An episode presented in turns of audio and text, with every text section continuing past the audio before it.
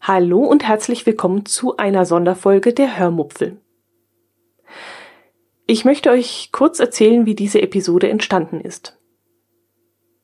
Meine Eltern haben mir immer viele Geschichten aus ihrer Jugend und aus der Zeit erzählt, in der sie sich kennengelernt haben. Mein Vater konnte das besonders gut, er war wirklich ein ganz toller Geschichtenerzähler. Leider habe ich seine Erzählungen nie aufgeschrieben oder auf Tonkassette aufgenommen und darüber ärgere ich mich heute noch und ich bin auch sehr traurig darüber. Seitdem ich podcaste, schwirrte dann immer der Wunsch in meinem Kopf herum, mal eine Episode mit meiner Mutter aufzunehmen. Mit meinem Vater kann ich das leider nicht mehr, er ist nämlich schon vor vielen Jahren verstorben. Aber meine Mutter ist noch da und obwohl sie eine doch etwas andere Jugend als mein Vater hatte, weiß sie doch einiges zu erzählen. Sie ist vielleicht nicht so abenteuerlich durchs Leben spaziert, wie mein Vater das getan hat. Der hat mir nämlich oft vom Kohlenklauen erzählt und von irgendwelchen Spielen zwischen den zerbombten Häusern, wo sie dann Blindgänger gefunden haben und so etwas. Aber sie hat eben andere Dinge erlebt, die nicht minder interessant sind. Und deshalb habe ich mich einmal an den Tisch mit ihr gesetzt und versucht, ein Interview zu führen. Oder nein, nennen wir es einfach mal ein Gespräch, denn das kommt der Sache doch schon näher. Wie ihr nämlich bald merken werdet, hielt die Scheu vor dem großen Aufnahmegerät nicht lange an und schon bald hat sie in ihren Erinnerungen gekramt, ist dort eingetaucht und erzählt dann plötzlich frei von der Leber vom Krieg, von ihrer Flucht, von der Heimkehr und vom Mauerbau. Ich wünsche euch viel Spaß mit diesem kleinen Zeitdokument. Ich möchte mich nämlich heute mal mit dir über, über deine Kindheit unterhalten. Und zwar habe ich das Ganze aufgeteilt in drei verschiedenen Zeitetappen. Einmal von 1934 bis 1939, dann von 1939 bis 1945 und dann schließlich noch von 1945 bis sagen wir mal 1954. Ja, ist schon an. Naja, ich, warum von 34 bis 39? Weil 34 bist du geboren worden. Ja. 39 hat äh, der Krieg angefangen. Ja. 39 bis 45 war der Krieg. Und 45 bis 54 so ungefähr ähm, habe ich mir gedacht, dann die Nachkriegszeit. Ja. Wo so verschiedene Sachen waren, wo ich jetzt mal nachgeguckt habe, was da so passiert ist in Berlin. Und deswegen habe ich mir so gedacht, von 1934 bis 1939, da warst du 0 bis 5 Jahre, da wirst du wahrscheinlich noch nicht so viel mitbekommen haben. Aber eben das, ähm, was du. Also ich bin mit sieben Jahren in die Schule gekommen. Mhm, das war ja schon ein bisschen später, aber ich würde jetzt gerne noch wissen, du bist ja in Berlin selber geboren worden. Ja. Warst du das erste Kind deiner Eltern? Ja. Ähm, aber du hast dort in dieser Zeit von 1934 bis 1939 nicht in Berlin gelebt bei Doch. deinen Eltern. Doch. Doch. Ich bin 41 in Berlin zur Schule gekommen Mhm. und bin dann 42 zu meinen Großeltern ins Sudetenland gekommen, wegen der Fliegerangriffe in Berlin. Mhm. Hast du in Berlin mitbekommen, so als ganz kleines Kind, was dieser Nationalsozialismus war, was Hitler war? Hast du das da schon mitbekommen? Nein, Gar nichts weiter. nein. In, in welchen Verhältnissen haben deine Eltern damals gelebt? War, war deine Familie reich? War sie arm? Hatte dein Vater ein Auto oder Nee, nix? ein Motorrad mit Seitenwagen. Und damit ist er zur Arbeit gefahren und so. Nee, Arbeit, gearbeitet hat er fünf Minuten von der Wohnung weg. Okay, und warum hatte er ein Motorrad? Na, weil er dahin immer in, äh, ins Sudetenland gekommen ist und mich besucht hat. Mhm. Und, und wie war das Leben damals? Ähm, hattet ihr genug zu essen? Hattet ihr genug Kleidung? War das so wie, Ja, normal. Normal. Mein Vater hatte Arbeit und Essen war immer da. und Kleidung auch? Ja, Hattest du genug Kleider und was, ja, Jacken und ja, was man so ja, brauchte. Ja. Ähm, hattet ihr auch sowas wie einen Volksempfänger? ja. Den konntet ihr euch auch leisten oder, oder war das einfach so etwas zu haben? Nee, das hatte man. Volksempfänger hatte jeder. Mhm. Gut, man hatte also, nicht jeder hatte ein Auto damals. Also das muss man Ach, mal. kaum. Also ich weiß nicht, bei uns im Haus hatte eigentlich, das war ein großes Mietshaus, warte mal, das waren zwölf, dreizehn, vierzehn Familien, glaube ich, waren da drin. Da hatte keiner ein Auto. Mhm. Wie hat man sich dann damals fortbewegt? So, U-Bahn, S-Bahn, Straßenbahn, Bus, U-Bahn gab es damals schon. ja.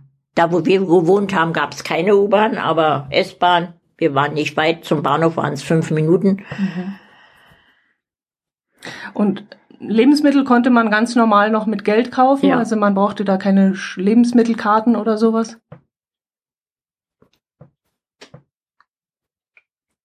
Oh, hatten wir damals schon Lebensmittelkarten? Ja, ich glaube ja, denn meine Eltern, mein Vater war Hausobmann und der musste, da kamen die ganzen Lebensmittelkarten zu uns vom ganzen Haus Mhm. und wir mussten die sortieren und verteilen. Also es gab mehrere Sorten Lebensmittelkarten. Brotkarten, Fleischkarten und Lebensmittelkarten, so Zucker und, und was halt so. Was war denn da drauf? Zucker und weiß ich nicht. Keine Ahnung, weiß ich nicht mehr. Aber wie gesagt, wir, ich weiß, dass Fleisch extra war und Lebensmittel extra war und Brot extra war. Ja. Und so Sachen wie, keine Ahnung, wie, wie Erbsen und Linsen. Ja, das war wohl auf der Lebensmittelkarte alles. Da war dann, äh, wie gesagt, nee, Zucker war, glaube ich, auch extra. Kartoffeln und so ein Zeug. Hat man das, es gab ja keinen Supermarkt. Ist man da in, in einen Laden gegangen? Lebensmittel, wie so ein Tante-Emma-Laden. Und da gab's eigentlich alles. Und da haben sie auch alle diese Lebensmittelkarten in Zahlung genommen. Mhm. Hast, hat dein Vater dann, wenn er Geld verdient hat, Geld gekriegt oder Lebensmittelkarten? Nee, Geld. Die Lebensmittelkarten haben wir, weiß ich nicht, vom Staat gekriegt oder so. Und die fürs ganze Haus, die brachten sie zu uns. Wir mussten die sortieren. Und dann mussten wir zu jedem Mieter mussten wir die Karte bringen. Mhm. Und dafür haben wir im Monat, das war ja bloß im Monat einmal das Verteilen, dafür haben wir eine Flasche Schnaps gekriegt. Und den Schnaps haben wir verkauft für 80 Mark. Und 80 Mark haben wir uns ein Brot dafür gekauft. Weil das Brot immer nicht gereicht hat. Das ist aber viel Geld, 80 Mark für Ja, ein war Brot. so. Hat man dann auch Zigaretten zugesprochen bekommen oder musste man die auch kaufen? Die musste man kaufen, glaube ich. Da gab's keine Karten für. Nee. Und wie war das mit diesem Tante Emma Laden? Ähm, hat man dann Getränke und so, wie hat man die gekauft? Hat man die in Krügel bekommen oder wie lief das nee, ab? nee, schon Flaschen, aber ich weiß, dass wir immer in ein in eine Wirtschaft gegangen sind äh, und im Krug Bier geholt haben Mhm. in der Wirtschaft. Aber es gab ja auch Schnaps zu kaufen. Ich glaube, das konntest du frei kaufen. Weiß ich aber nicht mehr. Gab's alles Mögliche. Alle möglichen Sorten. Also Schnaps gab's genug. Warte mal. Wir sprechen ja jetzt eigentlich von der Kriegszeit. Na, eigentlich noch Vorkriegszeit bis 39. Ach, denn ist das alles nicht richtig. Okay, das war also jetzt, was du jetzt erzählt hast, war Kriegszeit. Also da nee, schon, das war, das war Nachkriegszeit. Das war von 45 an. Mhm. Das Okay. war alles von 45 an, was ich jetzt erzählt habe. Okay. Was im Krieg war, weiß ich gar nicht. In die da konnte man, glaube ich, normal einkaufen. Ach, wann gab's denn die Lebensmittelkarten? Die gab's, glaube ich, erst nach dem Krieg. Ja, ja. Darum haben wir ja Schnaps gekriegt, den Schnaps verkauft und Brot dafür gekauft. Okay. Hast du dann, habt ihr den Schnaps dann schwarz verkauft oder ging das, war das ganz offiziell, wie du verkaufen durftest? Nee, weiß ich nicht. Da gab schon immer mal Leute, die Schnaps haben wollten. Okay, also jetzt nicht Schwarzmarkt, wo ja verboten war, sondern du konntest Nee. es ganz normal. Ja, Ah. aber alles nach dem Krieg. Ja. Ja, das macht ja nichts, ist ja in Ordnung. Das sind ja die Erinnerungen, die du so hast. Wie ist das jetzt? Du hast vorhin gesagt, du bist ab 41 ins Sudetenland gekommen. Warum? Wegen der Fliegerangriffe In Berlin. in Berlin. Hat dein Vater gesagt, du musst in Sicherheit gebracht werden oder war das der Staat? Mein Vater. Waren ja seine Eltern im Sudetenland. Und dann hat er gesagt, du kommst jetzt zu Oma und Opa, Genau. da bist du sicherer. Ja, Und dein Vater hat dich ab und zu besucht, hast du gesagt. ja. Motorrad. Wie war das dann so Beiwagen. für dich, wenn er dann mal kam? Hm. Wüsste ich gar nicht mehr. Keine Ahnung. Natürlich war es schön. Hm. Hat er dir dann immer Ich bin ja dann auch in den Ferien nach Berlin gekommen, obwohl Fliegerangriffe waren. Und da habe ich ja viel miterlebt mit den Bombenangriffen. Also die Ferien, die wir hatten, ich weiß nicht, ob wir auch sechs, sechs Wochen hatten oder ob es bloß vier Wochen war, weiß ich nicht mehr. Und da bin ich in den Ferien in Berlin gewesen. Und wie war so ein Fliegerangriff? Was erzähl mal ein bisschen. Ja, es war schon schlimm. Sirene ist gegangen und dann feindliche Bomber über Hannover, Braunschweig, glaube ich, haben sie immer gesagt, nach Berlin. Und dann mussten wir ja alle in den Luftschutzkeller, aber das war ein normaler Keller Wer hat das gesagt? im Radio. Ah. Ihr wurdet also vorgewarnt, wenn Ja. wieder Flieger kamen. Ja, ja. Das bedeutet, ihr musstet auch immer Radio anhaben, oder? Naja, wenn die Sirene ging, haben wir das Radio angemacht. Ah, okay. Und dann haben die das immer durchgesagt. Über Hannover, Braunschweig haben sie, glaube ich, immer gesagt. Und äh, dann wussten wir jetzt, müssen wir in den Keller und dann sind wir auch im, aber es war ein normaler Keller.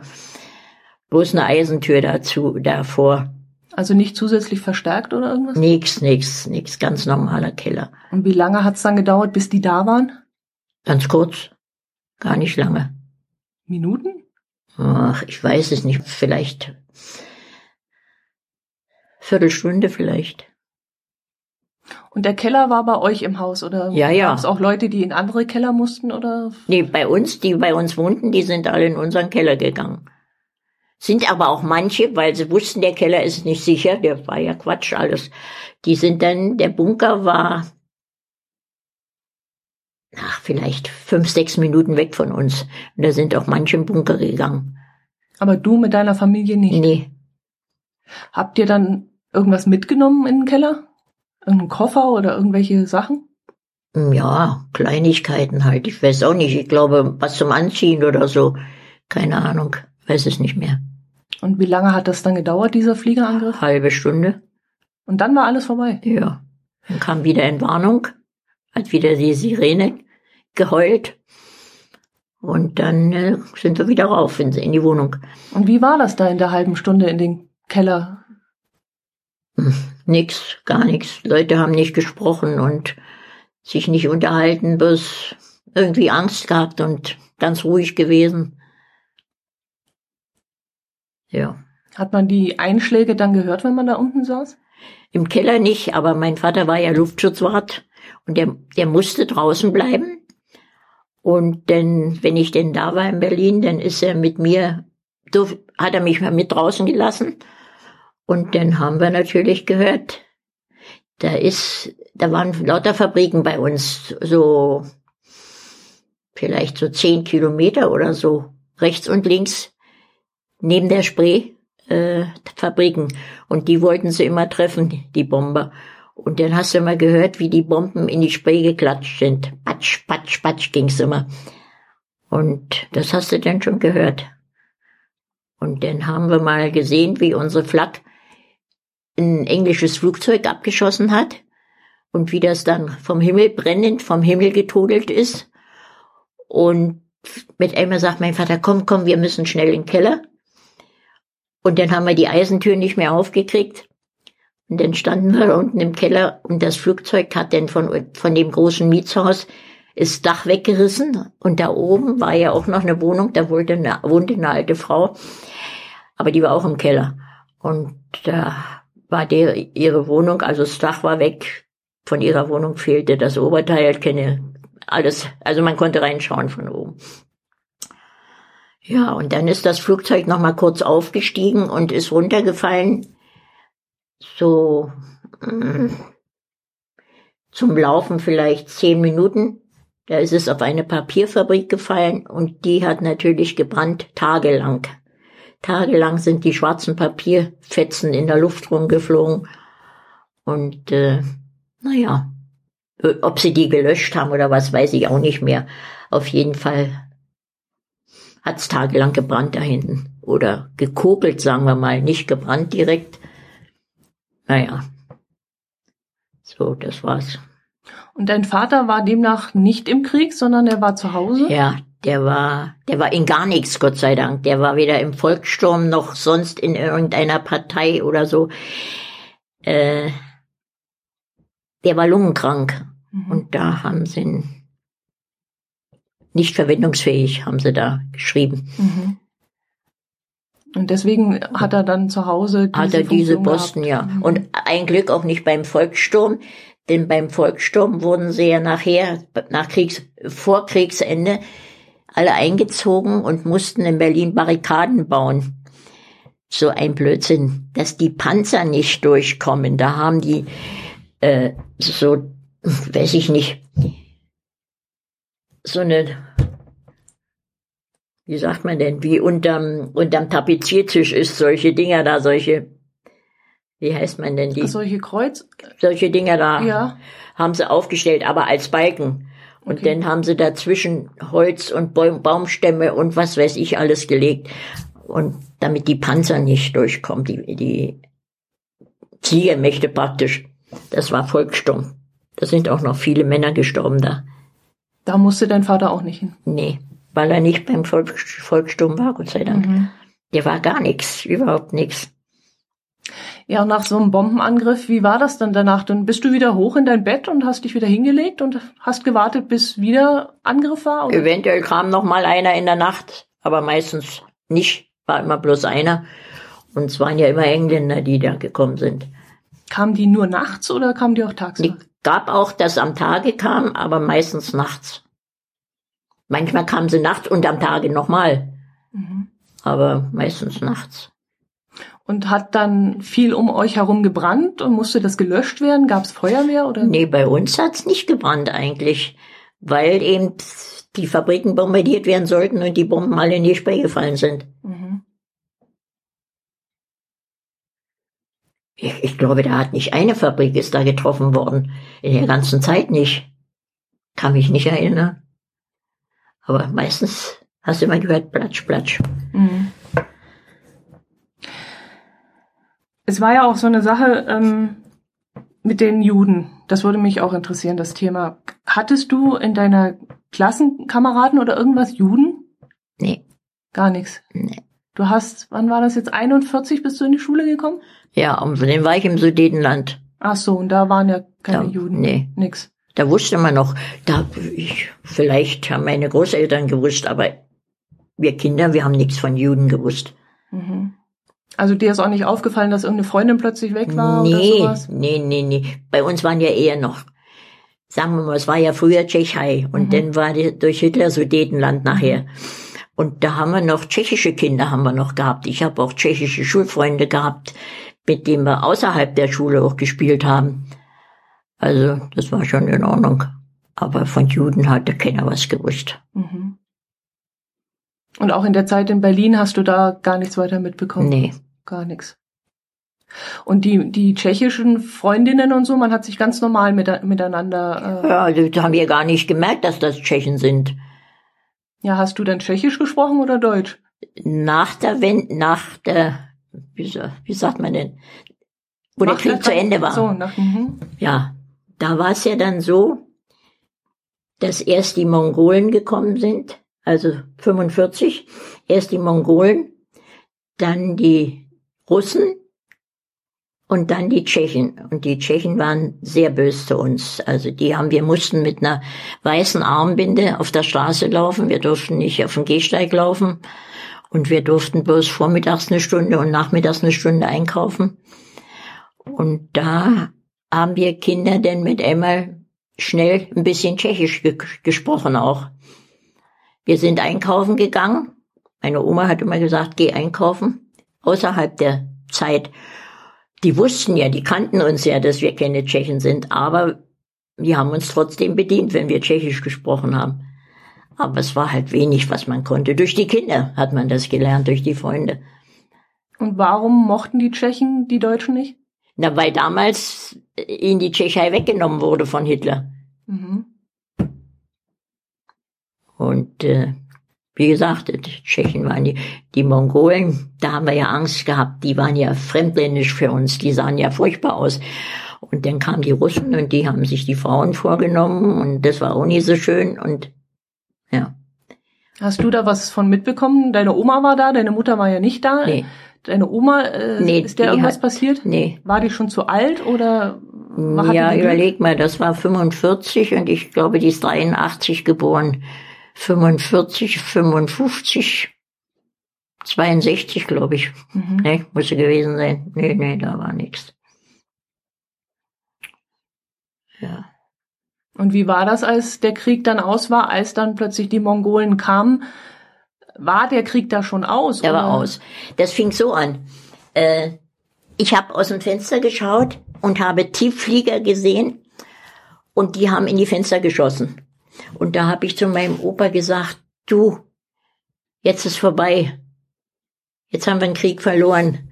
Hat mein Opa gesagt, Quatsch, der kannte ja Berlin nicht mit Fliegerangriff. Und da habe ich ja gesagt, dann komm mal ans Fenster und schau mal, das sind Tiefflieger, die schießen in die Fenster. Und da war er ganz erschrocken, dass ich das überhaupt kenne und weiß und wie das so geht. Und da sind die schon alle gekommen und einmarschiert. Und die Tiefflieger weiß ich nicht, ob das Engländer waren oder müssen Engländer gewesen sein. Jedenfalls war an dem Tag oder am nächsten der, der Krieg vorbei. Also die sind gekommen und haben reingeschossen und dann war der Krieg vorbei. Und wie habt ihr das mitbekommen, dass der Krieg vorbei ist? Ging das auch übers Radio? Ja, ja, ja, ja. Weil nur weil die einmarschieren, heißt das ja noch lange nicht, dass wir äh, kapituliert haben, sondern es war dann vorbei. Ihr habt war vorbei. Aha. Im Radio hast du ja dann auch gehört. Dann hat der Hitler sich umgebracht und dann hast du das ja im Radio gehört. Und dann hat man ja sowieso gewusst, jetzt ist endlich vorbei. Endlich. Das wäre meine nächste Frage. Wart ihr froh oder ja, habt ihr ja. habt ihr das geglaubt, dass er tot ist oder habt ihr gedacht, das erzählen Weiß die euch ich nicht das? mehr. Nee, nee, doch, das müssen wir geglaubt haben. Die, die Leute waren alle entsetzt. Die waren alle ja. Das war ja ihr Idol meistens. Und die waren entsetzt, aber wir waren dann froh, dass endlich alles vorbei ist. Und hattet ihr erfahren, dass er Selbstmord gemacht hat oder habt ihr nur gehört, dass Weiß er tot ist? Mehr. Weißt du nicht mehr? Nee. Jetzt sind wir schon bei 45. Wie ging es denn dann für dich weiter? Du warst in Sudeten, Deutschland? Nee, im Sudeten. Ja, dann war es nachher Tschechei. Dann war es wieder Tschechei. Ab 45 war es dann Tschechei. Mhm. Und wie ging es dann für dich als Deutsche weiter? Ja, die wurden dann alle ausgewiesen. Ziemlich bald.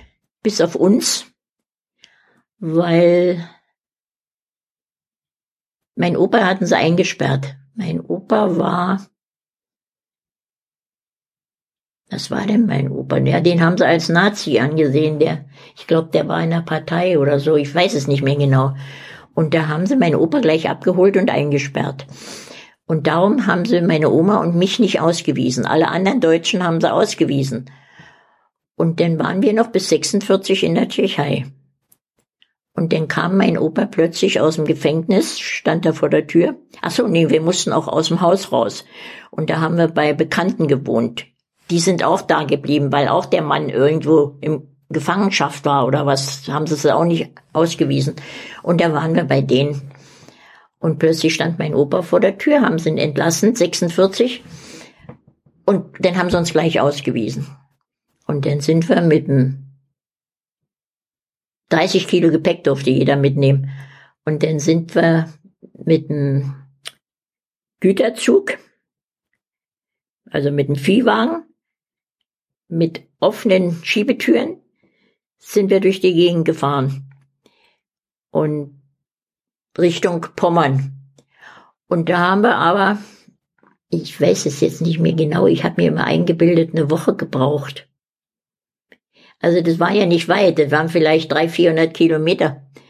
Und der Zug ist immer gefahren, 20 Kilometer vor, fünf zurück und immer hin und her und hin und her. Und wenn er angehalten hat und war ja eine Dampflok vorne, und wenn er angehalten hat und Wasser getankt hat, dann sind wir ausgestiegen und haben das Wasser getrunken. Mhm. Gab ja nichts. Wir waren unterwegs, wir saßen 60 Leute in dem 60 Leute in dem Waggon und äh, das ganze Gepäck. Und wenn einer aufs Klo musste, da war eine Schiebestange vor der Tür. Dann hat man sich auf die Stange gesetzt, zwei haben einen festgehalten und dann hat man sein Geschäft gemacht. Ja. War das dann eng in dem Waggon mit 60 Leuten? 60 Leute und Gepäck. War wir eng. haben, ja, wir haben. Und einmal ist mein Opa mit mir in einen anderen Waggon gegangen, als der Zug mal gestanden hat, in so einem richtigen Zugabteil. Und der war der brechend voll. Und äh, da haben wir im Vorraum gestanden. Da haben wir aber nicht lange gestanden, das haben wir nicht ausgehalten. Das, in, das Stehen, das haben wir nicht ausgehalten. Und ich hatte dann Wasser in den Beinen, ich hatte ganz dicke Beine. Und wenn, wo, wo der Zug wieder mal angehalten hat, sind wir wieder nach vorne in den anderen Waggon. Da konnte man wenigstens auf dem Boden sitzen. Also das war schon. Ja, und dann sind wir nach Pommern gekommen, ins Flüchtlingslager. Und da kamen wir in eine riesige Halle, wie eine Turnhalle, mussten wir alle, ob alt, ob jung, ob Männlein, Weiblein, mussten wir alle in den großen Raum und nackig. Und dann haben wir alle gedacht, jetzt werden wir vergast. Warum? Da hat man das schon gehört gehabt. Mhm. Mit den Juden. Da haben wir schon, so, und da haben wir gedacht, jetzt werden wir vergast. Und weil da oben lauter Düsen waren an der Decke. Okay. Und da haben wir, äh, da kam dann aber Pulver raus. Entlausungspulver. Wir hatten gar keine Läuse. Entlausungspulver. Und dann kamen wir alle in, in Räume rein. Da waren wir auch, ich glaube, waren wir 30 Leute auch in so einem Raum mit drei Betten übereinander. Und dann habe ich, dann haben wir nur gekriegt, diese braunen Bohnen, die waren nur eingeweicht und warm gemacht, die waren gar nicht mal gekocht. Und äh, konnte man gar nicht essen. Furchtbar. Und dann äh, habe ich die Ruhe gekriegt und dann bin ich in die Ruhebaracke gekommen. Und da habe ich gesehen, wie sie um mich herum alle gestorben sind. Und dann haben sie mich immer gefragt, warst du heute schon auf dem Klo? Und ich habe immer gesagt, nein, nein, dabei war ich. Und weil ich dann nach drei Tagen, nee, sag ich, ich war nicht. Und dann haben sie mich wieder in den Raum gebracht, wo meine Großeltern waren. Und unsere anderen Bekannten auch. Und äh, habe ich im Bett gelegen und mit zur Tür geguckt. Und mit einmal ging die Tür auf und mein Vater stand in der Tür. Und ich habe gerufen, Papa, Papa. Und ich hatte den zwei Jahre nicht gesehen. Und da hat meine Oma gedacht, ich hätte Fieber. Mhm. Hat einen Schreck gekriegt, dass ich da anfange, Papa, Papa zu schreien. Na, jedenfalls hat er mich dann mitgenommen nach Berlin. Das war dann im Juli 6, äh, 46. Und hat er dich dann gesucht gehabt? Er hat mich über den Suchdienst gefunden. Mhm. Da gab es so einen Suchdienst, da konntest du dich melden und konntest sagen, wem du suchst. Und dann haben die das da, Rote Kreuz oder wer das gemacht hat, ich weiß es nicht mehr. Und dann haben sie, hat dein Vater dich mitgenommen und dein Opa und deine Oma, wo sind die hin? Die sind weitergefahren und die sind dann nach Pommern gekommen. Und haben doch da eine Wohnung gekriegt und so.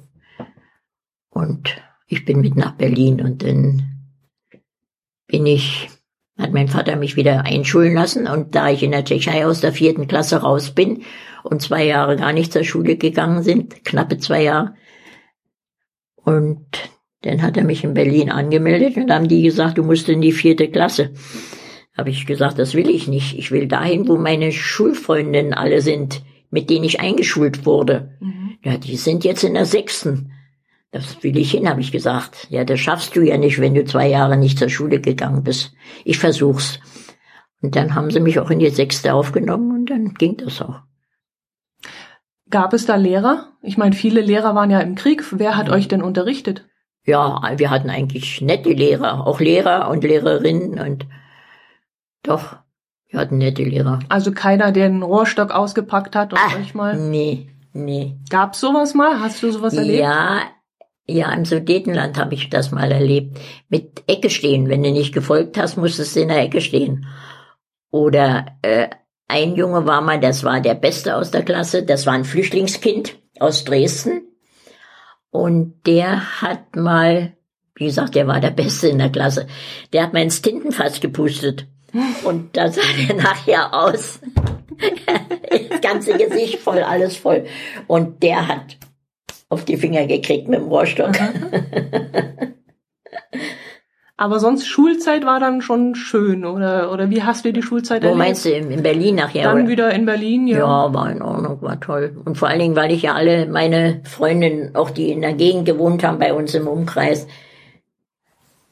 die, die waren ja alle in meiner Klasse und es war schön. Was habt ihr da für Fächer gehabt dann? Äh, Alles. Alles. Hat sich das unterschieden äh, von, von Hitlers Zeit, also oder besser gesagt in der Su im Sudetenland, der Stoff, den ihr gelernt habt und das, was ihr dann später gelernt habt? Ja, Sudetenland vierte Klasse. Und nachher sechstes war was ganz anderes. Okay, also jetzt nicht irgendwie, ihr musstet dort Tschechisch lernen und jetzt Nee. irgendwas anderes? Nee, nee. Mhm. Nee, ich war ja, ich war ja nicht in der tschechischen Schule. Mhm. Ich war vier, 45, hat meine Schule aufgehört und dann war ich zwei, knapp zwei Jahre nicht und Mhm. dann ins, nach Berlin und dann Okay. Was habt ihr da so für Fächer gehabt? alles. Was war, was gab's damals? Geometrie, Algebra, Deutsch, Erdkunde, alles. Mhm. Aber Englisch oder sowas oder? Nee, In welchem Sektor warst du dann, als du Im zurückkamst? Im Osten. Ja. Bei den Russen. Ja. Hast du Russisch dann lernen müssen? ja, Ah, das hast du lernen müssen. ja, aber ich hab's nicht gelernt. Warum nicht? Nee, weil wir haben, die ganze Klasse hat's nicht gelernt. Wir haben alle, ne- also eine hatten wir bei, die hat gelernt und die konnte nachher auch gut. Aber sonst, die Lehrerin, die hat da vorne ihr Vorträge gehalten und, und, und wir haben hinten gesessen und Mensch ärger nicht oder Karten gespielt oder irgendwas. Ihr wolltet also nicht. nee, wir wollten nicht. Ja, und die Noten, die waren dementsprechend schlecht, oder? Konntet ihr nicht sitzen bleiben? Wegen Russisch alleine nicht, Ah. Hat ja auch, ich sage ja, die Lehrerin, die hat auch, äh, der war das egal, ob wir hinhören oder nicht, der war das wurscht. Die waren, die selber hat auch gedacht, was müssen die das lernen? Quatsch. Wie war das Leben in diesem russischen Sektor? Naja, es war schon gegenüber Westen, gegen Westsektor, war das schon ärmlich. Ja, haben ja nicht viel gekriegt. Im Westen haben sie, nur gut, im Westen haben sie nachher erst, als dann Berlin aufgeteilt wurde in vier Sektoren, da gab's mit einmal im Westen alles. Und dann ist man ja immer rübergefahren und hat dann Geld umgetauscht, eins zu sechs. Also du hast sechs Ostmark gegeben, hast eine Westmark gekriegt. Mhm. Und wenn's ging, das konntest du nicht oft machen, dann hast du mal was umgetauscht und dann bist du rübergefahren und bist in, in äh, wie hieß denn das, wie jetzt Nordsee ist sowas. Mhm. Da bist du hin und dann hast du ein bisschen Fisch gekauft, dass du was zu essen hast, mal was anderes. Mhm. Denn Fisch gab's im Osten, glaube ich, gar nicht. Von 1948, und zwar vom 24. Juni 1948 bis 12. Mai 1949 war die Luftbrücke. Da warst Ja. du ungefähr 14 Jahre alt. Ja, Wie hast du diese Zeit erlebt? Da warst du ja auch im Osten. ja. ja. Du hast doch alles bekommen, oder? In der Zeit. Also das, Nee. also Essen, Brot Nur und solche Sachen. ja, das Nötigste, aber keine Schokolade und keine Bonbons und ja, aber so Was Essen halt so- und Kohle und sowas habt ihr ja bekommen, oder? ja, Heizmaterial habt ihr bekommen. ja. Hast du die Luftbrücke dann überhaupt miterlebt? Ja, ich bin nach Westberlin gefahren, auf dem Bahnhof Tempelhof und hab zugeguckt, wie die da landen und das ging ja am laufenden Band. Das war ja Bahnhof, Tempelhof, Flugplatz, Tempelhof. Tempelhof Bahnhof. Und Bahnhof. Da konnte ich ja einen Flugplatz sehen. Ah, okay. Und da hast du gesehen, die sind ja über Berlin drüber weg am Roten Rathaus. Da hast du mal gedacht, die nehmen das Rathaus mit. So tief sind die da eingeflogen. war schon interessant. Aber da haben sie dann diese äh, Fallschirme abgeworfen für Kinder. Das waren dann Taschentücher. Und da war dann Schokolade und Zeug drin und das haben die überall abgeworfen. Und das hast du erlebt, das hast du gesehen? Ja, aber ich habe nie was erwischt. Okay. Das kennt man ja so aus, aus alten Bildern, aus der Zeitung und so sieht, kennt man ja dieses Bild. Aber du hast es live gesehen. Ja, ja. Weil ich hatte einen Jugendfreund und der ist mit mir immer, ich habe mich ja nicht getraut, alleine zu fahren. S-Bahn hatte keine Fenster, die hatte nur Pappe, Pappe davor. Ich meine, 48 waren schon mit Fenster, aber gleich nach dem Krieg, da war ja bloß Pappe davor. Da sind wir mit der S-Bahn, muss dir vorstellen, die Fenster alle Pappe vor. Da ist der mit mir immer nach Westberlin gefahren. Ich weiß gar nicht, einmal waren wir sogar zusammen im Theater. Muss dir mal vorstellen, mit in dem Alter. Der war zwei Jahre älter als ich. Und, äh, und die Mutter, die hatte gleich ein Gemüseladen aufgemacht und hat dadurch ganz schön Geld verdient. Gab ja nicht viel verschrumpelte Äpfel und Weißkohl und Rotkohl und Kohlrabi und so, aber die Leute haben ja gekauft. Und da hatten die ein bisschen Geld und da konnte der immer mit mir durch die Gegend ziehen. naja, aber 48, ich kann mich gar nicht mehr erinnern. Also an die Luftbrücke hast du keine großartigen Erinnerungen, oder? Ich weiß bloß, wie die immer geflogen sind. Verrückt, verrückt, verrückt. Da hast du gedacht, die müssen noch mal zusammenstoßen. Das ist ja wahnsinnig. Wer war denn das? Cassius Clay, glaube ich, der das da alles veranstaltet hat. Mhm. Hieß der so. Weiß ich Boxer? Nee. Aber der hieß Clay, glaube ich. Vielleicht hieß der mit Vornamen anders. Weiß ich nicht. Wahrscheinlich. Auf jeden Fall hat der das da alles an Ami, dass der das alles organisiert hat. Aber davon habt ihr im Osten ja nichts abbekommen normalerweise. Nee, nee.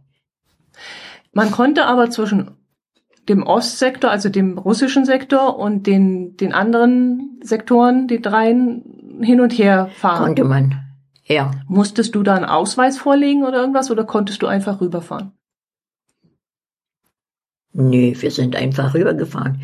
Wir sind ja sogar mit dem Motorrad an die Grenze gefahren und haben zu den Fopo gesagt, pass mal ein bisschen aufs Motorrad auf, wir gehen ins Kino. Ja, aber das kann ja nicht. Ach so, okay. Wann war das dann ungefähr? Da warst du 18? Das musste um die Zeit gewesen sein. Mhm. Nee, ich habe schon Vater gekannt. Das war 53.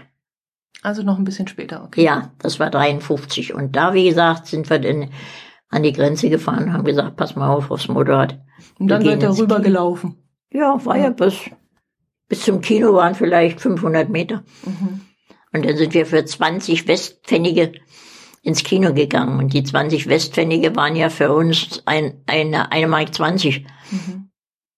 Wie viel habt ihr damals verdient? Na, ich ging ja noch zur Schule. Nee, war ja Lehrling. Quatsch, war ja Lehrling. Ah, ich hab, ich hab 30 Mark Ostmark im Monat verdient. Als Lehrling oder schon ausgelernt? Als Lehrling. Mhm. 30 Mark.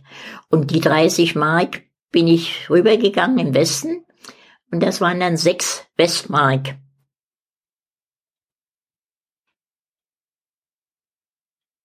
Dreißig Mark. Ja, das waren sechs Westmark. Und dann bin ich auf den Markt gegangen in Westberlin und habe mir einen Rock gekauft und dann war mein Monatslohn weg.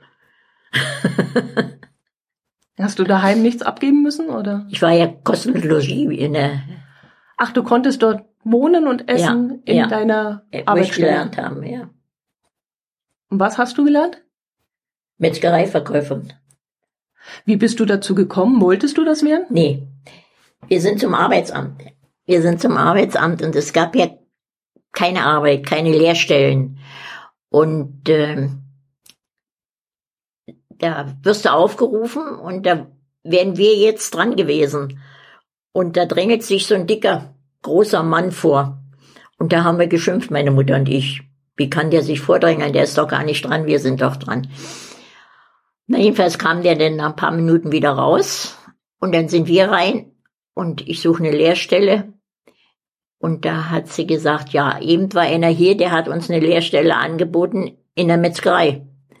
Da war der das. Und weil es ja nichts gab. habe ich gesagt, gut, dann mache ich das. Dann habe ich die Lehrstelle gekriegt. Und wie war das? Ja, das war mit Kost und Logis gleich von Anfang an und, und ich sollte gleich am nächsten Tag anfangen. Und dann habe ich im Laden gestanden und war sehr, sehr traurig, weil ich da schlafen sollte. Und da hat meine Mutter äh, ist hingekommen und hat gesagt, äh, ob ich noch eine Woche zu Hause bleiben könnte, zu Hause schlafen könnte, äh, bis ich mich äh, dran gewöhnt habe an die neue Sache da. Und da haben sie gesagt, ja. Und nach einer Woche hatte ich mich dann eingewöhnt und dann habe ich da geschlafen. Und wie war die Arbeit an sich? Hat dir die dann Hat gefallen? mir Spaß gemacht. Ja? Ja. Und ich habe auch schnell kapiert und da gab's ja noch Lebensmittelmarken. Und äh, dann musstest du immer abschneiden, 100 Gramm oder 50 Gramm musstest du immer abschnippeln und hatten wir so einen Kasten, da kamen die Schnipsel dann rein. Und abends wurden dann die Marken geklebt auf vorgedruckte Zettel. Und da haben wir immer abends fast bis 11 Uhr Marken kleben müssen. Und morgens um 5 Uhr mussten wir aber wieder raus. Mussten wir in den Laden, mussten Aufschnitt schneiden und so. Ja. Das heißt, Aufschnitt schneiden ist auch Quatsch. Gekochten Schinken durften wir schneiden und rohen Schinken. Alles andere mussten wir mit der Hand schneiden. Und zur Prüfung musste man Salami, eine normale Salami, so, äh, zur Prüfung auf 100 Gramm 48 Scheiben schaffen, mit der Hand. Das mhm. war dann praktische Prüfung unter anderem. Mhm. Naja, jedenfalls äh, habe ich da gelernt und, und, ach so, mit den Lebensmittelmarken. Denn hat ab 15., 20. fing an, dass die Leute haben anschreiben lassen, Marken. Also äh, 100 Gramm Fleisch oder 500 Gramm Fleisch oder manche hatten denn so 1500 Gramm Schulden. Und wenn sie denn kamen mit den neuen Karten am Anfang des Monats, dann hat meine Chefin immer gesagt, Vera, wie viel hatten die Frau sowieso? Ich habe immer genau gewusst, wie viel jeder Schulden hatte. Ich musste mal vorstellen, ich habe das genau gewusst. Und dann haben wir das, haben die das zurückgezahlt anhand von Marken, aber dann war es ja so, dann hatten sie schon wieder am 15. nichts mehr. Mhm.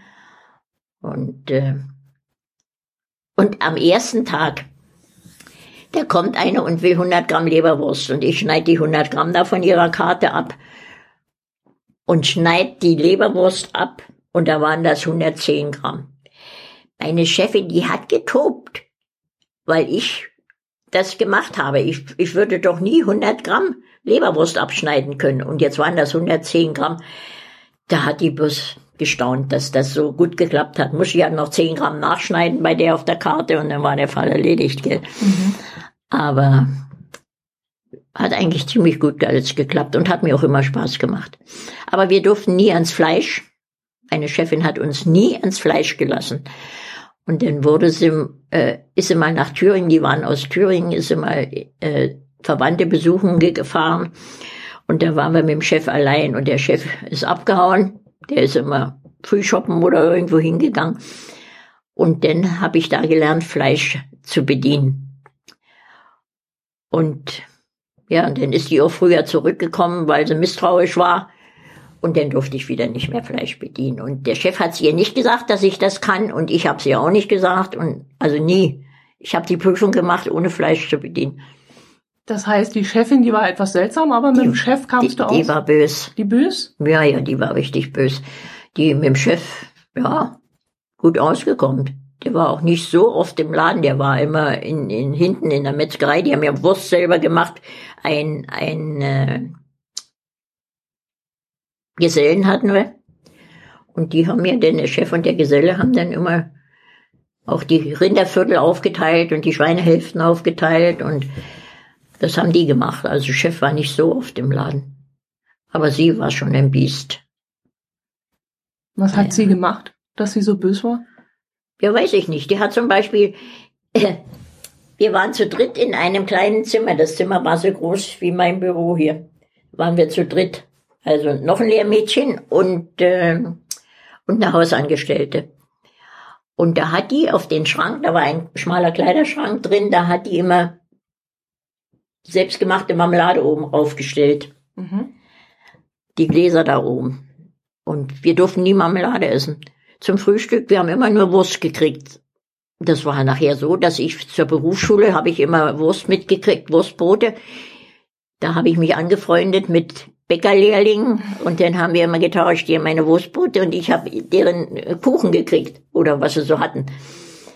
Und naja, jedenfalls, wir haben immer, wir durften keine Marmelade essen. Und da haben wir auch mal da oben so ein Glas wie drei runtergeholt und nachts gegessen. also, die war schon böse. Andere wären froh gewesen, wenn sie Wurst und Fleisch bekommen hätten und ihr hattet dann zu viel und euch hat's einfach auf was Süßes. Ja. Und in demselben Haus war eine Bäckerei. Äh, der hat uns immer geholt, dass wir konnten Teig auslecken oder so, weißt du?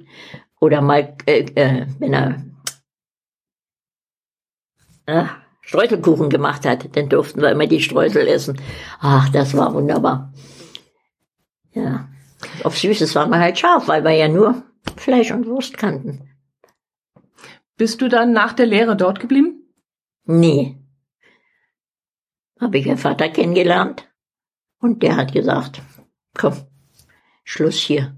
Weil ich nie weg durfte. Ich von morgens bis abends um elf war ich, ich durfte, dachte nicht mehr nach der Berufsschule, nach der Berufsschule, ich war so blöd, ich bin mit der S-Bahn angekommen und hätte müssen noch Straßenbahn bis zum Geschäft fahren. Und da habe ich gesehen, Straßenbahn, die kommt erst in zehn Minuten. Da bin ich gerannt. Das waren vielleicht zwei Kilometer. Nee, naja, weiß ich nicht. Auf jeden Fall bin ich gerannt, dass ich pünktlich in den Laden komme. Also verrückt war ich schon. Und äh, musste nach der Berufsschule immer da sein. Freigekriegt habe ich nur Sonntag ab Mittag. Sonntag war, musstest du arbeiten? Nee. Also der Laden hatte ja wahrscheinlich nicht offen, aber du nee. hast dann. Naja, wir haben dann so Kleinigkeiten machen müssen noch bis, bis zum Essen. Mhm. Essen gab's dann Sonntag und dann äh, jeden Tag gab's Essen. Und dann äh, äh, durfte ich dann am Sonntag ab Mittag durfte ich dann gehen. Dann habe ich auch meistens dann die eine Nacht zu Hause geschlafen. Naja. Und dann hat Papa gesagt, Schluss, du ja. hörst auf. Und was hast du dann gemacht? Dann bin ich in Konsum, Konsum gegangen. Konsum waren auch so wie Supermärkte. Im Osten oder? Alles im Osten. Alles im Osten. Nee, nee. Konsum, das war kein Supermarkt, das war eine Metzgerei. Da bin ich hin. Und naja, da war es eigentlich ganz nett. Die Verkaufsstellenleiterin war in Ordnung, aber Vater sagt, mir gefällt das nicht. Und dann bin ich in HO. Und da war es auch ganz gut. Da gab es dann aber auch Ärger irgendwie. Ach, mit, mit dem Chef seiner Frau. Naja, wie das halt so ist. Hm. Und dann bin ich nochmal in Konsum. Und da hat vom Motorsportverein eine gesagt, du, ich habe Verwandte in Westberlin, die haben eine Metzgerei, die würden dich nehmen. Und da bin ich dann zu denen gegangen und da musste ich äh, selbstständig ein, eine Currybude übernehmen. Mhm. In, in Westberlin, in Charlottenburg. Und äh, die habe ich dann gemacht, aber da war nicht viel zu tun. Dass die immer noch, die haben mir so dreimal in der Woche Wurst hingebracht und die, die ist nicht gelaufen, die Bude.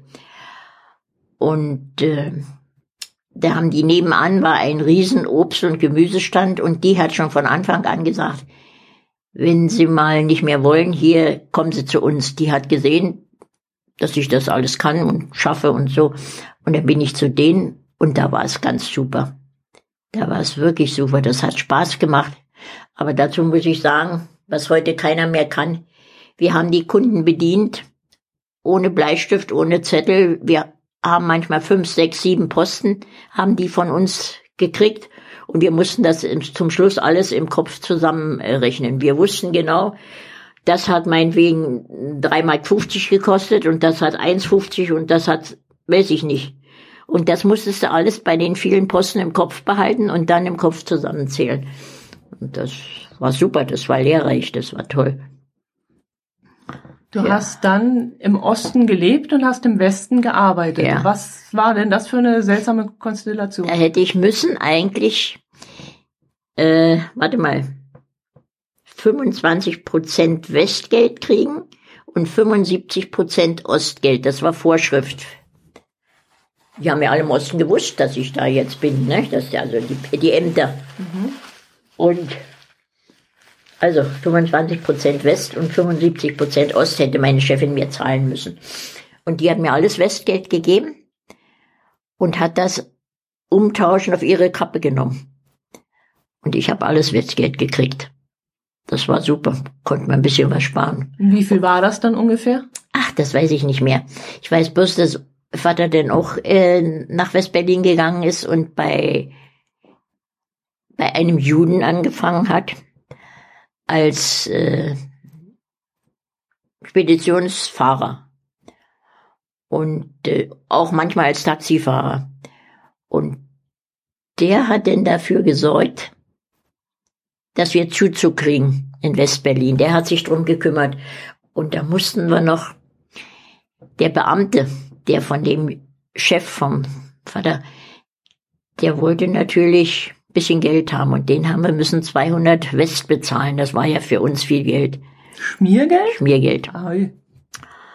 Und äh, da haben wir Zuzug gekriegt. Das heißt, Vater hat Zuzug gekriegt und ich, weil wir geheiratet haben, automatisch Zuzug. Also die Erlaubnis, in den Westen zu ziehen. Ja. Aha. Also Vater hat's gekriegt und daraufhin haben wir dann geheiratet und dann habe ich es auch gekriegt. Und dann waren wir ungefähr, da haben wir kurz in Tempelhof gewohnt und dann sind wir nach Rudow gezogen. Und in Rudow mussten wir zum Amt, mussten uns anmelden und da sagt der Beamte zum Vater, warum kommen Sie denn hier, hierher? Sie wohnen doch schon, also pass mal auf, ich weiß nicht wie alt, also als Vater sieben Jahre war. Mhm. Seitdem wohnt er schon in Rudow. Auf Bei dem Papier. Auf dem Papier, der war, der hat ja bei Oma gewohnt in Köpenick, nee, ja, in Johannisthal. Also auch im Osten. Papa hat auch seine Osten ganze gewohnt. Zeit im Osten gewohnt. Im Ost- Osten gewohnt. Und dann hatten mal äh, Opa von der Schule abgeholt im Westen. Also, Opa hat im Westen gelebt. ja, und der hatten von der Ostschule abgeholt nach dem Westen Okay. und hatten dort angemeldet. Das wusste aber keiner. Und dann hatten Oma wieder zurückgeholt. Also Oma hat im Osten gewohnt und da hat Papa gewohnt bei ihr. Der ist da zur Schule gegangen. Und Oma und Opa waren getrennt. Ja. Opa hat im Westen gewohnt und hat heimlich mal Papa. Abgeholt, ja, und hat noch angemeldet. Mhm. Und jetzt war der in Rudow angemeldet und keiner hat's gewusst. Also war er im Grunde schon Westler. Der wird Hat's gewusst. als er sieben Jahre alt war schon. Na schön. Und, und wir hätten ja damals bloß brauchen nach Rudow gehen. Und, Heiraten und fertig. ja, Wie war das dann, ähm, als sich die Lage langsam zugespitzt hat? Ähm, gut, wir wollten eigentlich nur bis 1954 denken, aber ich finde das so wahnsinnig interessant. Wie, wie war das dann, als es sich langsam zugespitzt hat und man gemerkt hat, dass Russland eine Mauer, äh, also dass die DDR eine Mauer. eine bauen. Mauer bauen will? Honecker. Honecker. Oder wer Nee. hat gesagt, nie, Ulbrich. Ulbrich, Honecker keiner hat die da. Absicht, Genau. eine Mauer zu bauen. Richtig. Honecker war noch nicht da. Und Ja. die Russen wollten es ja auch nicht. Aber es war ja dann die DDR-Regierung, die gab es ja dann schon. Ja, Und die wollte dann eine Mauer bauen. also es war, nee, das wusste man ja nicht. Man hat nur gemerkt, wann ist die Mauer 61, gell? 61. Und wir waren ja seit November 60 in Westberlin. Und man hat aber vorher schon gemerkt, da kommt was.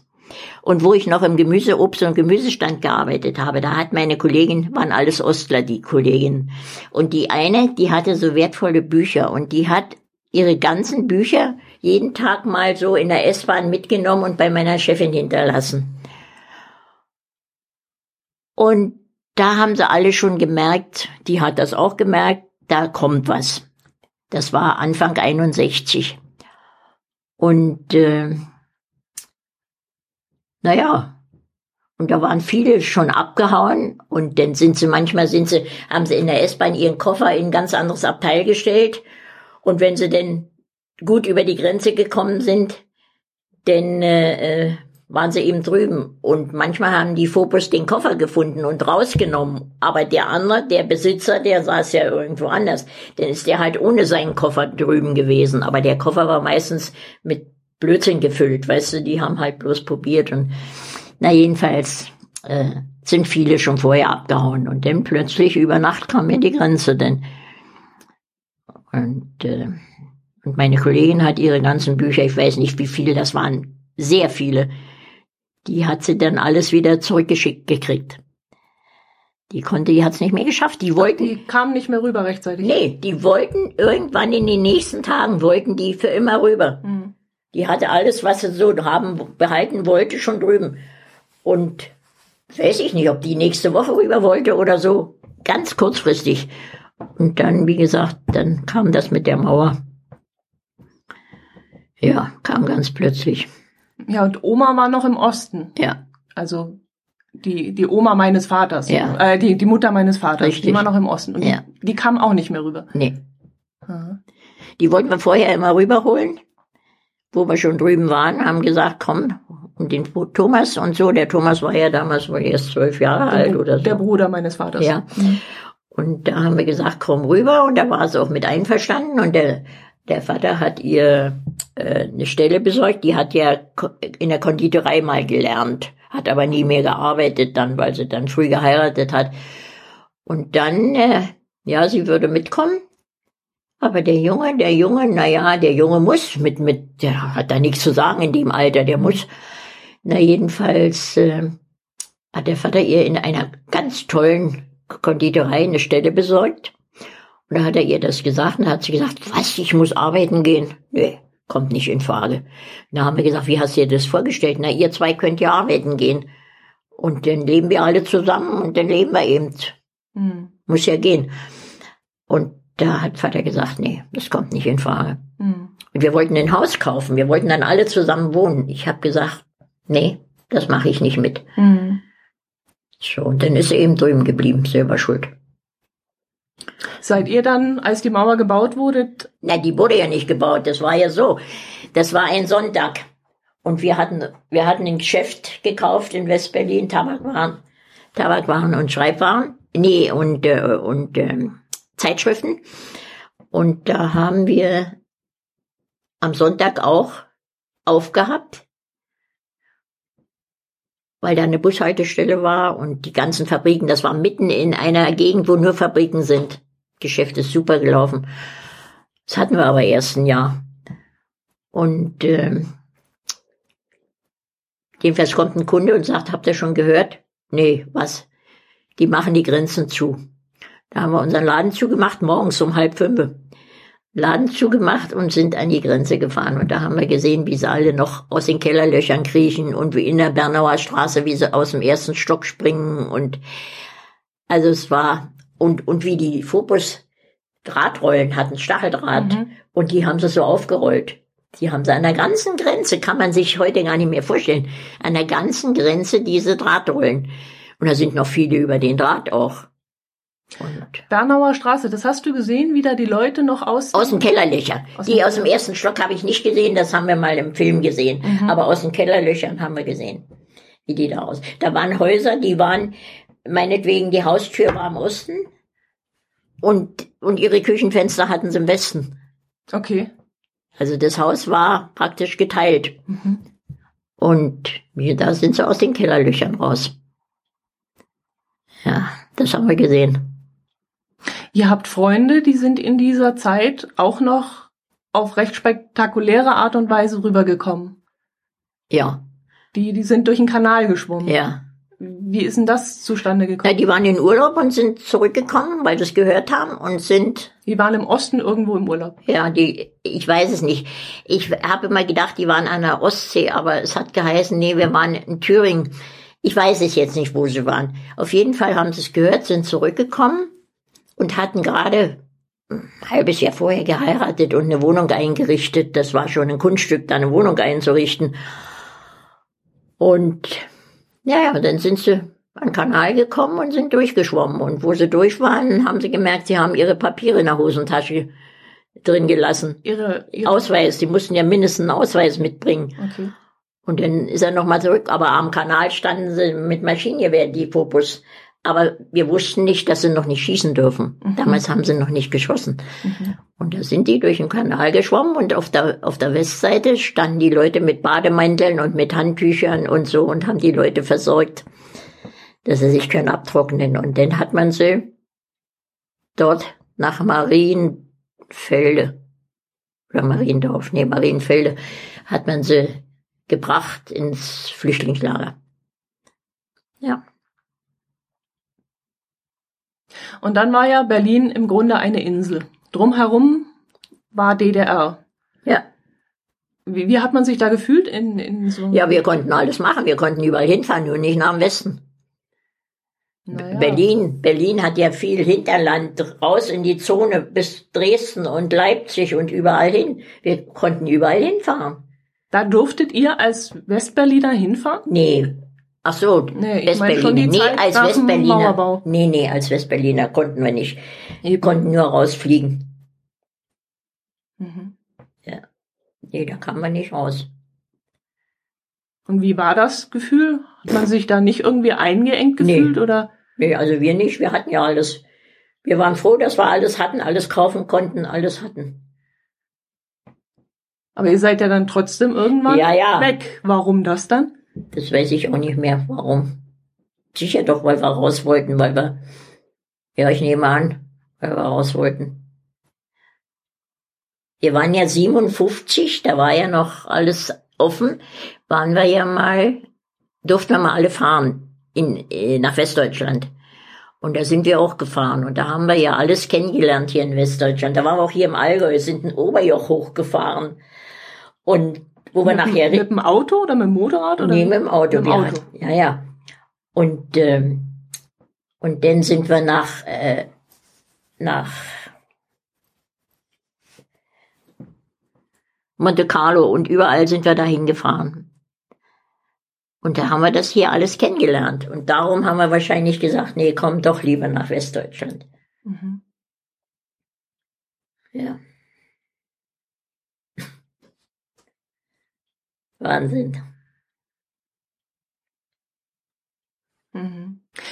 Papa hat uns immer wieder mal Geschichten erzählt von der Avus. Und das fand ich immer so spannend. Was war denn so spannend an dieser Geschichte mit der Avus? Ihr seid eine Art Rennen gefahren, Vater, ja. Vater. Was war denn das für ein Rennen? Ja, das war auf der Avus ein, weiß ich nicht, Fünf-Stunden-Rennen oder wie sich das nannte, weiß ich nicht mehr. Ich habe ich hab auch Bilder da, glaube ich. Mit dem Auto oder mit dem Motorrad? Motorrad. Motorrad. Wir waren ja im Osten im, im Motorsportverein. Und äh, da sind die auf der Avus mit den Motorrädern gefahren. Ob das Fünf-Stunden-Rennen war oder was, ich weiß es nicht. Und ich musste dann stehen an irgendeiner Stelle an der Avus. Schmiermaxen nannte sich das. Ich musste dann, wenn sie angehalten haben, tanken. Die waren, glaube ich, fünf Leute, die von uns vom Verein da gefahren sind. Und immer haben die bei mir angehalten und dann musste ich schnell tanken und dann sind die ab die Post weiter. Das waren ja Motorräder, die sind ja bloß, also wenn schnell gefahren ist, ist es 90 gefahren. Das waren ja BK hießen die Dinger und Avos, Avo. Na jedenfalls äh, sind die da gefahren eine Ewigkeit. Und Reifen wechseln mussten sie. Da musste ich ihnen auch immer helfen. Und ah, Wann war das? Zu welcher Zeit? ja, das war so 56, 57. So in der da Zeit. wart ihr eigentlich noch DDR-Bürger, Ja, aber konntet auf der Avus im Westen fahren. ja. Mit einem Westfahrzeug oder mit einem Ostfahrzeug. Das ist ein Ostfahrzeug. Und dann haben wir uns mal wollen ein, ein West-Seitenwagen kaufen. Und äh, da sind wir überall auf dem Schrotthof rum, in Neukölln und in Tempelhof und überall. Und da haben wir einen super äh, Beiwagen gefunden. Und dann hat Vater den angehängt und in Rudow an die Grenze gebracht. Und äh, mit dem Westpolizei gesprochen und so. Wir haben den da gekauft und hin und her. Jetzt gab's dazu aber, glaube ich, keine Papiere. Und da bin ich zu meinem Vater gefahren. Der hatte ja auch ein Motorrad da noch rumstehen. Es war ein altes D-Rad, auch mit Seitenwagen. Und da habe ich die Papiere von dem Seitenwagen geholt bei meinem Vater. Und dann bin ich mit den Papieren wieder rüber nach dem Westen und dann sind wir mit dem Seitenwagen, den hatte Vater inzwischen angehängt ans Motorrad, nach dem Osten gefahren und dann wollte der Papiere sehen, überhaupt Papiere, nicht jetzt Seitenwagen ist er nicht drauf gekommen. Und dann hat er geguckt, alles an, ja, alles in Ordnung. Und dann sind wir nach Hause gefahren mit dem Seitenwagen, mit den alten Papieren. ja. Und dann, wie gesagt, auf der Avus sind sie öfter gefahren. Und Sternfahrten haben wir gemacht. Viele, viele Sternfahrten. Und dann musstest du immer Punkte sammeln. Und dann hatten wir einen Freund, der hat uns auch hier schon mal besucht. Äh, der hat, der saß dann immer bei uns und wir haben ausgerechnet, wie können wir die meisten Punkte sammeln. Und wir hatten nachher wirklich immer die meisten Punkte. Wir sind gefahren von Berlin nach Leipzig, von Leip nachts, von Berlin nach Leipzig, von Leipzig zurück nach Königs Wusterhausen, von Königs Wusterhausen nach Dresden, von Dresden nach weiß ich wo, Frankfurt oder oder so. So haben wir das gemacht. Muss ja immer so gut wie es ging schnell fahren. Und haben wir immer die meisten Punkte. Und da haben wir das mal Westberlinern erzählt mit ihrem Porsche und was sie alle hatten. Und da haben die gesagt, ja, so viele Punkte gibt's doch gar nicht, kriegt man doch gar nicht zusammen. Wie habt ihr denn das gemacht? Und da, vorher, alles bevor die Fahrt losging. Und da haben wir denen gesagt, wie wir fahren.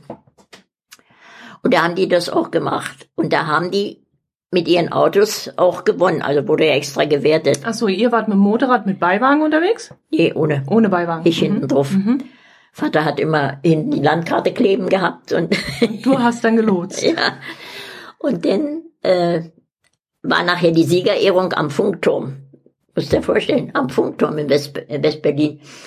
Und dann haben wir, dann hatten die uns versprochen, wenn äh, wenn Sie gewinnen mit unserem, was wir Ihnen da gegeben haben, äh, wenn Sie gewinnen, dann geben Sie bei der Siegerehrung ein aus.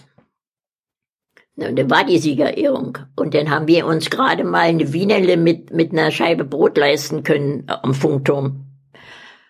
Und die haben sich nicht mehr blicken lassen. Ja, so war das. Aber so eine Sternfahrten haben wir oft gemacht. Hat Spaß gemacht. Und einmal habe ich am, äh, sind wir auch nachts losgefahren und gerade rausgeprescht und immer, meistens sind wir vorne weg und dann drei, vier hinter uns hinterher und ziemlich schnell, gerade Straße, was eben ging, 80 oder 90. Und mit einmal standen wir auf dem Friedhof. Der ging die gerade Straße, die ging nach links ab, haben wir aber nicht gesehen, war ja nachts. Mhm. Und die gerade Straße ging direkt auf den Friedhof. Friedhof. ja, und dann sind wir weitergefahren. Klitschnass. Stiefel angehabt. Nee, ich hatte Halbschuhe an. Und dann sind wir in Leipzig gewesen und am Hauptbahnhof haben wir angehalten. Und da bin ich vom Motorrad gestiegen. Patsch! Da ist das Wasser aus den Schuhen rausgekommen. Habe ich die Schuhe ausgestellt, äh, aus, äh, ausgezogen und hinterm Bahnhof gestellt, da irgendwo so ein bisschen versteckt. Weil wir ja zurückkommen wollten. Wir sind nie mehr zurückgekommen. Und immer wenn wir irgendwann mal in der Nähe waren, habe ich gesagt, ich muss mal gucken, ob meine Schuhe noch da sind. Aber das habt ihr gemacht zur Freizeitgestaltung. Also da konnte man keine großen Preise gewinnen oder Geld gewinnen. Doch, ich habe jede Menge Preise haben wir gehabt. Die habe ich noch gar nicht so lange alle erst verbrannt.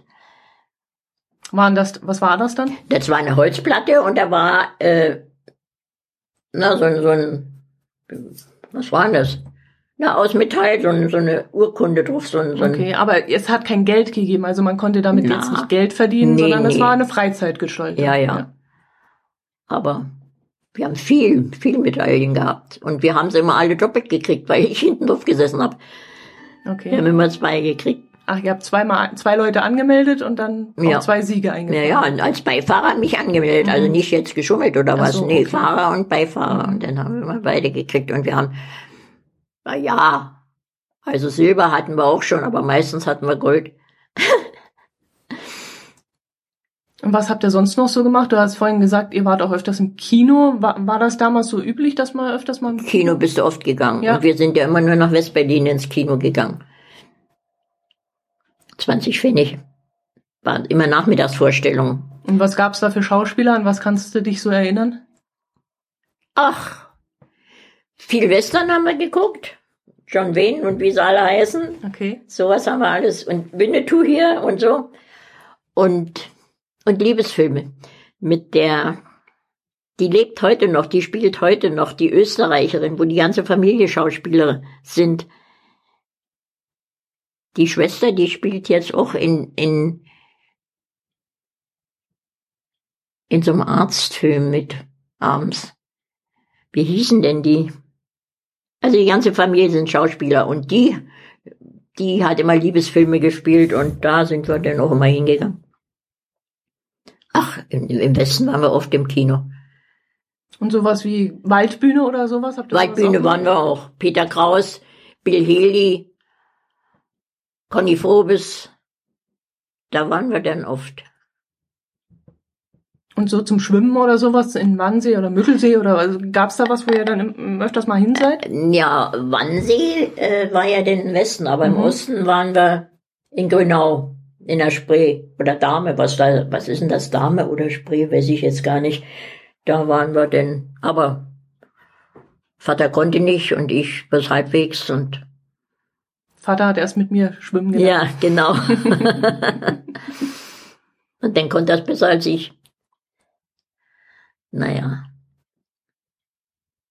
Aber er konnte nicht schwimmen, aber er war ja auch im Segelsport immer wieder mal, oder? Er ist ja auch viel Nee. auf dem Boot gewesen. nee, nee, nee, nee. Äh, seine Eltern hatten ja ein richtiges Boot, Mhm. ein Kajütboot. Mhm. Und es hat aber nichts dazu sagen, dass er da schwimmen muss. Und warte mal, Paddelboot hat er gehabt, wo, wo wir uns noch nicht kannten. Da hat er ein Paddelboot gehabt. Und da war er eigentlich viel unterwegs mit dem Paddelboot. Und dann hat er mal ein Kanu gekauft und da war er ganz stolz. Hat er mich angerufen im Geschäft und hat gesagt, du, ich habe heute ein Kanu gekauft. Und dann äh, habe ich das aber am selben Tag noch nicht gesehen. Und am nächsten Tag hat er wieder im Geschäft angerufen, sagt er, ich habe das Kanu verkauft. Mhm. Ja, so war das. Hat er öfter gemacht, solche Sachen. Gekauft und besser verkauft. Ja, Seine Geschäfte damit ja, gemacht. ja. Ähm, ich kann mich noch nach, an eine Geschichte erinnern, da hattest du eine Gehirnerschütterung, weil du vom Ja. Motorrad gefallen Ja, warst. da sind Was wir- waren da? sind wir über eine leere Tankstelle gedonnert. Das war auch eine Sternfahrt. Mhm. Und wir fahren, er kriegt die Kurve nicht und das ist eine leere Tankstelle und wir donnern darüber über den Rindstein und durch die, durch die Dinger da durch. Die standen ja noch alle, aber die Tankstelle war nicht mehr. Du, durch die Säulen. Und, äh, naja, da äh, war eigentlich gar nicht so schlimm. Aufge Ach so, da kam er nicht unter der Maschine vor und da musste ich die Maschine hochheben und dann lag er mit dem Bein drunter, weißt du. Okay. Und dann äh, sind wir unsere Tour zu Ende gefahren und als wir am Alexanderplatz ankamen, da haben die sich alle gefreut, weil sie schon ausgerechnet hatten, dass wir wieder die Besten waren. Und da haut der eine mir auf den Sturzhelm. Freut sich so und haut mir drauf. Und da wurde es mir dann schlecht. Und dann sind wir nach Hause und der Vater hat gesagt, ich soll, da wohnten wir ja am Krankenhaus, nicht weit vom Krankenhaus weg. Und da hat er gesagt, morgen gehst du ins Krankenhaus. Und da habe ich gesagt, ja, gut. Bin ich hingefahren zum Krankenhaus, zwei Straßenbahnstationen waren das. Und wo ich da vor der Tür stand, bin ich wieder umgedreht und nach Hause gegangen. Nicht hingegangen. Ja, war mir noch ein bisschen komisch, aber ist dann besser geworden. Ja, da waren wir über die Tankstelle. Wahnsinn. Wenn du jetzt so zurückdenkst an die ganze Zeit, an deine Kindheit, an die Zeit im Krieg und danach, wie du zurückkamst nach Berlin, war das eine traurige Zeit, eine furchtbare Zeit oder sagst du, äh, ja, es, es war gar nicht so schlimm? Wie, wie empfindest du diese Nee, Zeit? war wie nicht so blickst du schlimm. darauf zurück? Nee, ja, ja, im Nachhinein kann man das sagen, war nicht so schlimm. Natürlich war der Krieg schlimm und du hast immer Angst gehabt. Aber als Kind hast du ja nicht so viel Angst wie, wie die Erwachsenen. Und die mhm. Erwachsenen haben, haben das nicht gezeigt, dass sie Angst haben. Ne? Die mussten ja Angst haben, ist doch klar. Aber als Kind hast du das nicht so. Siehst ja, wir haben, wir sind, wenn, wenn Fliegeralarm war, wir sind am nächsten Tag auf die Straße gegangen oder bei uns stand, also bei uns aus dem Haus raus, bist du rechts lang gegangen, vielleicht 50, 60 Meter und da war ein großes Fabriktor und da fuhren die, die Züge immer mit Material rein und raus. Mit so einer E-Lok, glaube ich, war das davor. Und da stand dann oft draußen ein Waggon. Und äh, wenn der Fliegeralarm vorbei war, am nächsten Tag sind wir in den Waggon gegangen und haben Granatsplitter rausgepult.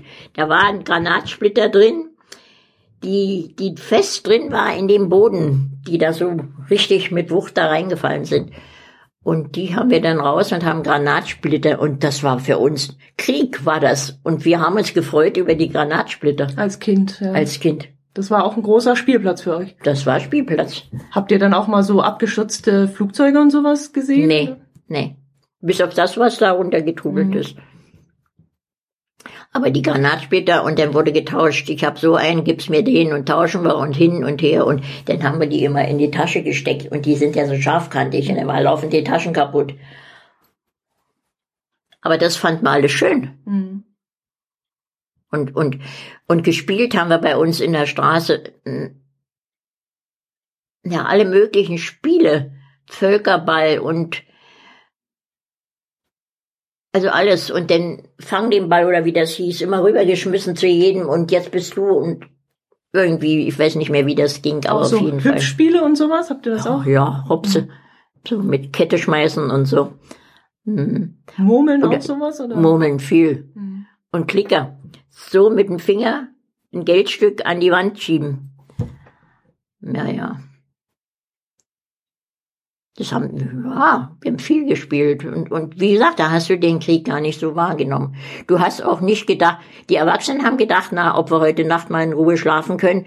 Als Kind hast du da nicht dran gedacht.